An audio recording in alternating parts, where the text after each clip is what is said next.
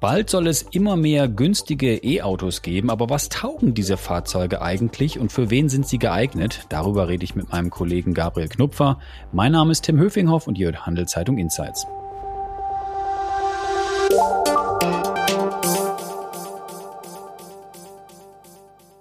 Hallo Gabriel. Hallo Tim. Du, in jüngster Zeit, da häufen sich Meldungen, dass die Bereitschaft vieler Kunden sinkt, ein E-Auto zu kaufen. Was steckt dahinter? Ja, ich denke auch, nach dem Tesla-Hype hat sich die Euphorie gelegt.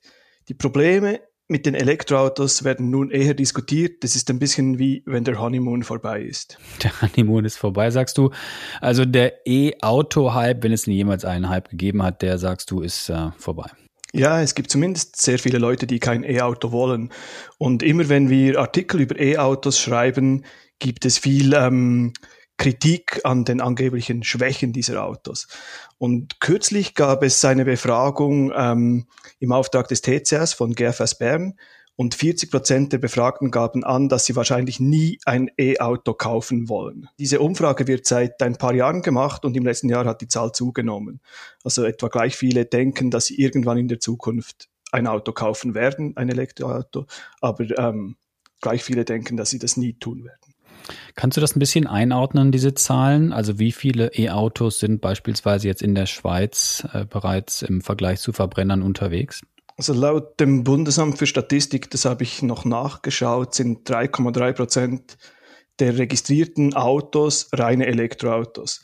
Und am höchsten ist der Anteil im Kanton Zug mit fast 7 Prozent. Mhm, also 3,3 Prozent gegen ähm, über eben dem Rest. Das ist ja nicht sehr viel, aber nimmt der Anteil denn der E-Autos jetzt stark zu? Äh, weil man liest immer, dass die bei den Neuanmeldungen doch relativ viele Fahrzeuge dann doch E-Autos sind. Ja, klar, also der Anteil nimmt weiter zu und nimmt wahrscheinlich auch stark zu, aber die Skepsis wächst. Also es gibt viele Leute, die sich ein E-Auto kaufen werden in Zukunft, aber bei der Zahl, die ich vorher genannt habe, mit den 40 Prozent, sind es nur wenige davon, vielleicht drei, vier Prozent, die schon im nächsten Jahr oder in zwei Jahren ein E-Auto kaufen wollen. Mhm. Und ähm, die Skepsis ist groß und vor allem der Preis ist ein großes Thema.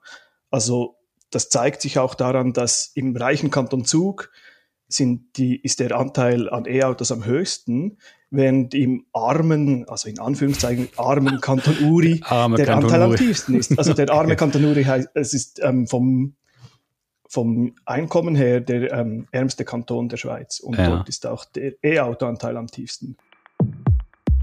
Diese Folge wird von Schroders Schweiz präsentiert. Schroders ist einer der ersten Vermögensverwalter, der in seinen Portfolios auch Naturrisiken berücksichtigt. Was der Schutz unserer Natur mit Geldanlage zu tun hat, erfahren Sie auf schroders.ch. Jetzt äh, E-Autos, die sind ja in der Anschaffung teurer als die herkömmlichen Verbrenner. Und ich könnte mir vorstellen, dass deshalb äh, wohl auch viele Kundinnen und Kunden äh, bisher kein E-Auto gekauft haben. Äh, jetzt lese und höre ich, dass viele Hersteller, Autohersteller vorandrängen und ähm, eher preisgünstigere Modelle E-Autos ankündigen. Ähm, welche sind das? Also eigentlich alle. Ähm, Tesla begann zuerst mit diesen Preissenkungen, um ähm, der chinesischen Konkurrenz vorauszubleiben, die ja groß im Kommen ist, gerade auch in den USA.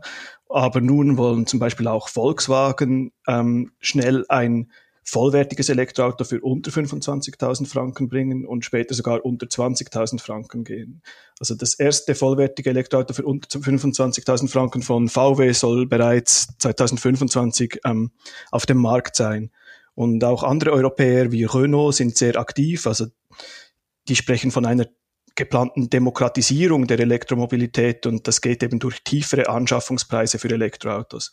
Also hier kann man sagen, zum Beispiel Renault plant einen elektrischen Twingo und Twingo ist ja ein bekannter Kleinwagen. Mhm. Was gibt es denn bereits schon auf dem Markt diesbezüglich?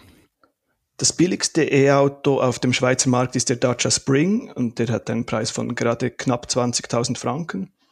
Die Reichweite beträgt 220 Kilometer. Also dieser Dacia ist damit eher ein Stadtauto und nach Südfrankreich oder Kroatien in die Ferien würde ich damit nicht fahren. Es sei denn, man lädt viel auf. Das geht natürlich auch. Aber jetzt mal zum Vergleich. Ja, was kostet, ein paar Mal. genau. was kostet denn, was kostet denn so ein, weiß nicht, ein, Tesla oder ein Auto von VW oder BMW, wenn du sagst irgendwie 19, 1000 äh, Franken, 20.000 Franken, 25.000 Franken, das ist so die, die Größenordnung bei den eher günstigeren Modellen. Da müssen die wahrscheinlich viel, viel teurer sein, oder? Ja, genau. Also die Teslas beginnen mit dem Modell 3, dem billigsten Tesla für etwa 45.000 Franken. Viele Teslas kosten so 60.000 Franken. Äh, elektrische VWs gibt's schon recht billig, 30.000 Franken für ein Stadtauto.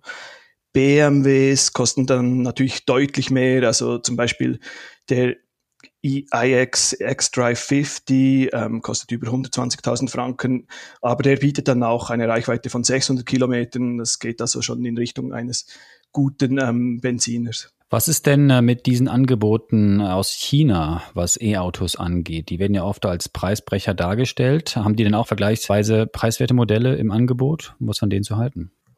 Ja, das ist ja bekannt. Also die chinesischen Hersteller sind ein Grund für die Preisoffensive der Europäer. Es ist auch ähm, erstmal so, dass man jetzt in der Schweiz tatsächlich chinesische Autos sieht, zum Beispiel von Polestar. Und diese Autos sind zwar nicht per se billig, aber sie haben vergleichsweise gute Reichweiten und sie können Tesla durchaus Konkurrenz machen und das zu einem tieferen Preis. Also unter den zehn billigsten Elektroautos in der Schweiz, die ich ähm, mir angeschaut habe, mhm. ist nur eines von einem chinesischen Hersteller, von JAC. Aber dieses Auto ist dann auch ähm, quasi, es hat bessere Statistiken als die anderen in dieser Preisklasse. Mhm. Reichweite ist ja neben dem Preis auch ein großes Thema bei den E-Autos. Jetzt gibt es Modelle, die schaffen locker 400 und mehr Kilometer. Diese sogenannten Günstigmodelle, die du beschrieben hast, sind das denn jetzt Fahrzeuge, die jetzt nur 50, 100 oder du hattest gerade erwähnt, ein Modell hatte um die 200 oder wo liegen wir da mit der Reichweite? Ja, genau. Also die billigsten Elektroautos, die in der Schweiz verkauft werden, die haben meist wirklich nur so Reichweiten von 100, 200, 300 Kilometern. Und das sind die angegebenen Reichweiten durch den ähm, Hersteller. Meistens ist es dann, wenn zum Beispiel die Temperaturen kalt sind oder so, noch ein bisschen weniger. Also Ausnahme ist eben diese chinesische JAC mit über 400 Kilometern, wenn man dem Hersteller das auch glauben kann. Aber du hast ja selber auch ein E-Auto und dann, dann weißt du ja, also was bedeutet die Reichweite für dich? Ja, das ist das große Thema, was mich auch umgetrieben hat, als ich äh, da vor der Idee stand, ein E-Auto zu fahren. Ich fahre jetzt seit ungefähr zwei Jahren elektrisch und ich muss sagen, dass mit der Reichweitendebatte halte ich persönlich für etwas übertrieben. Ich hatte jetzt noch nie ein äh, größeres Problem damit, öffentlich zu laden oder mich einzuschränken in meiner Reise- und Fahrfreiheit.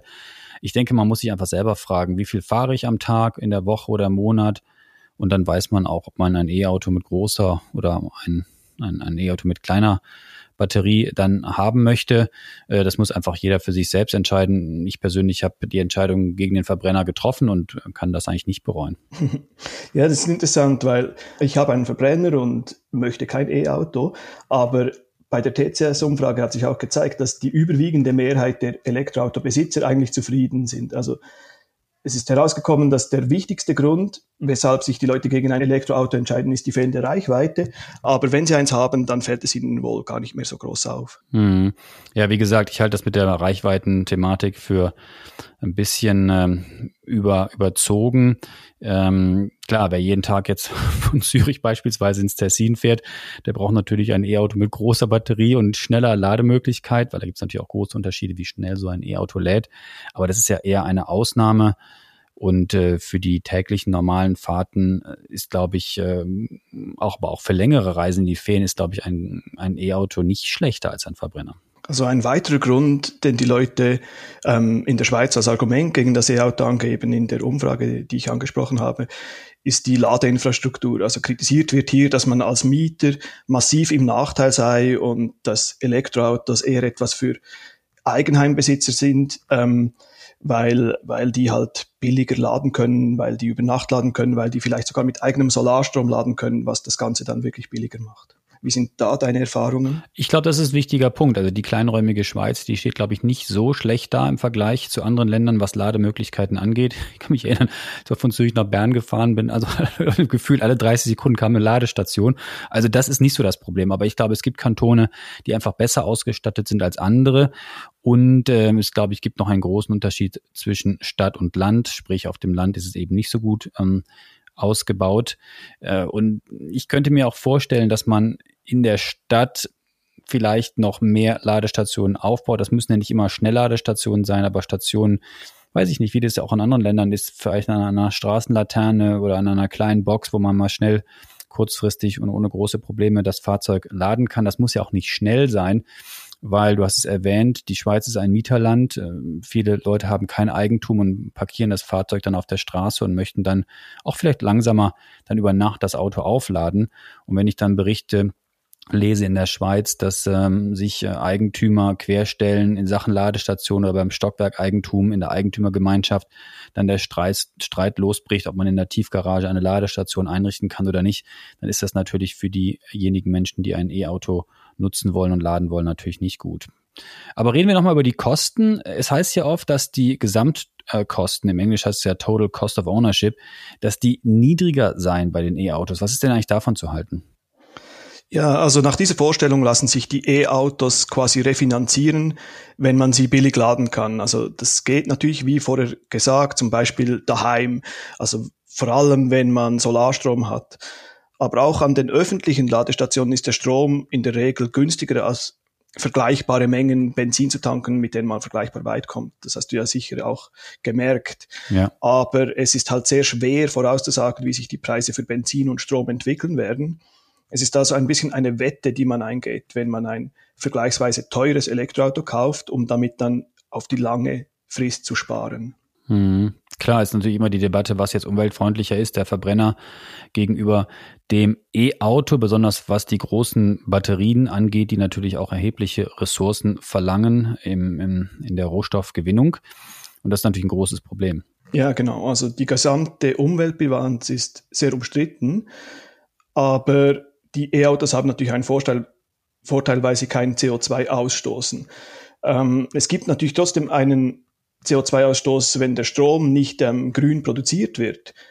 Und die Schweiz sollte trotzdem eher auf E-Autos in diesem Fall setzen. Wenn man zum Beispiel die Klimaziele erreichen will, geht das besser mit den E-Autos. Also für die Umwelt insgesamt ist es nicht klar, die Bilanz, aber fürs Klima selbst sollten die Elektroautos tatsächlich besser sein. Diese Folge wird von Schroders Schweiz unterstützt. Wie Schroders Nachhaltigkeit in seinem Investmentprozess integriert und Fortschritte misst, erfahren Sie unter schroders.ch. Wie geht es jetzt nun weiter? Die Steuererleichterungen, die es ja gibt für E-Autos, die äh, fallen weg? Das beruht auf einer Berechnung, dass ähm, Elektroautos voraussichtlich 2025 nicht mehr teurer sein werden als vergleichbare Verbrenner. Also das, so begründet der Bund das weil aber die Preise für Batteriezellen und Rohstoffe ähm, nicht gesunken sind seit dieser Berechnung, wie man das erwartet hatte, wird sich dieser Break-Even-Punkt wohl verschieben. Also AMAG-Chef Helmut Ruhl hat mir gesagt, dass das wahrscheinlich die Jahre 2026 oder 2027 sein werden, mhm. wenn ähm, Elektroautos gleich viel kosten wie äh, Verbrenner es ist auch möglich, dass wegen dem Wegfall dieser Steuerbefreiung dann auch weniger Elektroautos verkauft werden. Hm. Oder wenn natürlich äh, das Benzin viel, viel teurer wird und mit den Stromkosten nicht wie befürchtet die Preise nach oben gehen, da werden sich wahrscheinlich manche auch überlegen, hm, bin ich dann eher beim Stromtanken oder eher beim Benzintank. Aber zum Schluss, wie ist das ganz große Bild? Ich meine, die Politik, ähm, die spricht in vielen Ländern oder deutet darauf hin, dass es ein Verbrennerverbot äh, geben wird dann ist doch der Kurs eigentlich vorbestimmt für die E-Autos, oder? Ja, so viele Länder sind es gar nicht, aber Europa halt, die EU hat das entschieden. Ab 2035 ähm, werden keine Verbrenner mehr neu zugelassen. Also es gibt eine Ausnahme für Autos mit E-Fuels. Aber diese Autos, die nur E-Fuels tanken können, sind noch nicht entwickelt worden. Also das lassen wir jetzt mal außen vor. Und das bedeutet eigentlich, dass ähm, die herkömmlichen Verbrenner, wie wir sie heute kennen, ab 2035 nicht mehr verkauft werden dürfen in der EU. Mhm. Und für die Schweiz? heißt das ja, dann? für die Schweiz. Nachziehen. Ja, für die Schweiz bedeutet das ebenfalls das Aus für den Verbrennungsmotor. Zwar müsste das zuerst vom Parlament und vom Stimmvolk beschlossen werden, dass das ein Gesetz wäre, doch viele Autohersteller haben bereits angekündigt, dass sie in Europa in absehbarer Zukunft ohnehin keine Verbrenner mehr anbieten werden. Und dann denke ich nicht, dass die Schweiz eine Insel sein wird. Also die Frage wird sich für die Schweiz von selber erledigen, nehme ich an.